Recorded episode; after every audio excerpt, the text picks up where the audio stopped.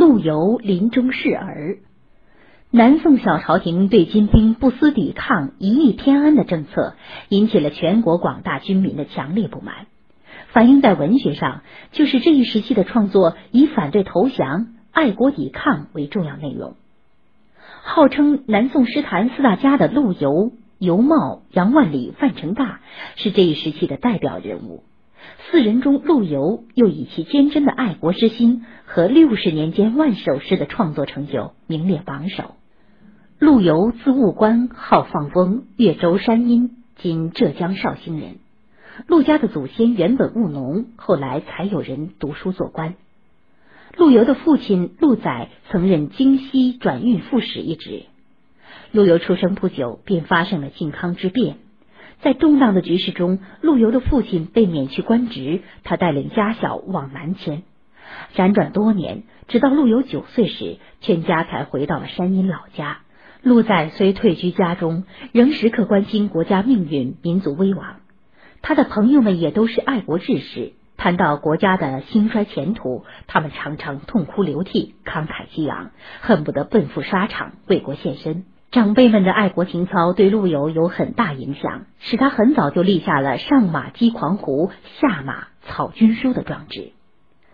公元一一五三年，绍兴二十三年，二十九岁的陆游到临安参加科举考试，名列第一。第二年，他又参加了礼部举行的复试，仍然名列前茅。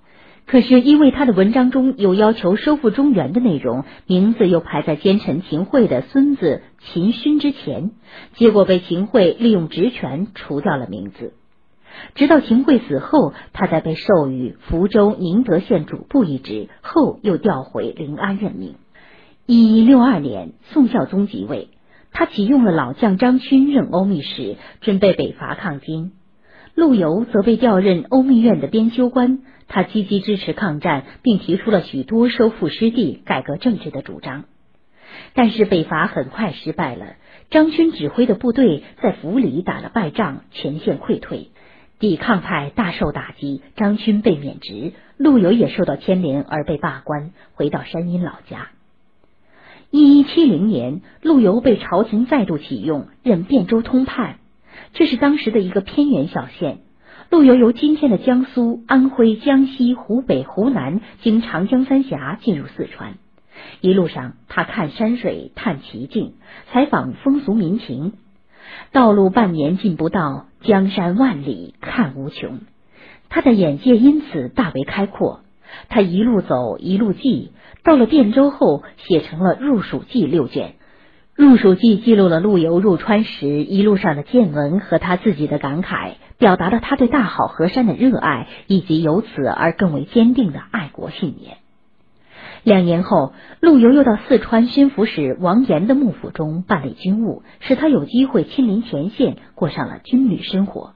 那时，他常在驻地南郑（今陕西汉中）和前沿军营之间往还，曾在雪夜渡过汉江，从金军的阵地擦过，也曾和士兵生活在一起，一连三天啃又冷又硬的荞麦饼。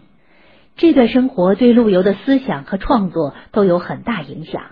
他写了许多充满爱国激情、气势豪迈的诗篇，创作由此而进入一个新阶段。但是不到一年，王岩被朝廷召回，陆游改任成都府路安抚司参议官。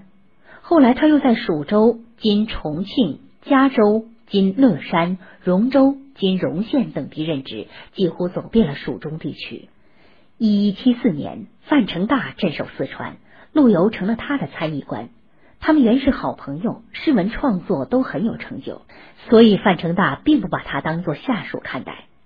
陆游性格豪放，不受礼法拘束，又因报国之志总是不得伸展，常常借酒浇愁，所以他被弹劾，最后因嗜酒颓放而被免去官职。对此他不以为然，索性自号放翁，以示自己不屈的意志。公元一一七八年，陆游奉宋孝宗之命东还，此后在福建、江西、浙江等地担任监司和州官等职。但他因为坚持抗金，反对妥协投降，一直受到朝中主和投降派的压制。他在江西时因开仓赈灾而被罢官，八年后才被朝廷召回。第二年任礼部郎中，可是十一月就又被罢官，回山阴老家闲居。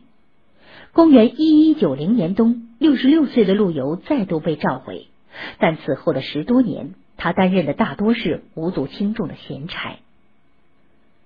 公元一二一零年一月二十六日，陆游因病去世，享年八十五岁。临终前，他留下了传颂千古的示儿诗。死去原知万事空，但悲不见九州同。王师北定中原日，家祭无忘告乃翁。陆游去世后，为我们留下了《剑南诗稿》八十五卷，收有他的诗作九千三百多首。陆游的创作可分为三个阶段：中年以前是早期，他的作品比较注重技巧，辞藻。中年起，特别是入蜀后，军旅生活的实践使他的创作境界大为开拓，形成了激昂豪迈的风格。晚年闲居乡间，以描写田园景物为主要内容，风格渐渐趋向平淡。但是，不管风格内容怎样变，他的创作主题始终是坚持抗金、反对妥协、收复中原。所以，他又被人们称为是继屈原、杜甫之后的又一爱国大诗人。而《关山月》《书愤》《示儿》等诗作也成了爱国诗的代表作。陆游也擅长写词，他的《放翁词》二卷收有词作一百四十多首，其中最著名的是《钗头凤》，那是写他和前妻唐婉之间夫妻深情的作品。但是，更多的篇章表达的是他的爱国之情。此外，他还有《渭南文集》五十卷。其中就收有著名的《入蜀记》，还有《南唐书》十八卷等。陆游给后人留下的是一笔巨大的思想和文化上的遗产。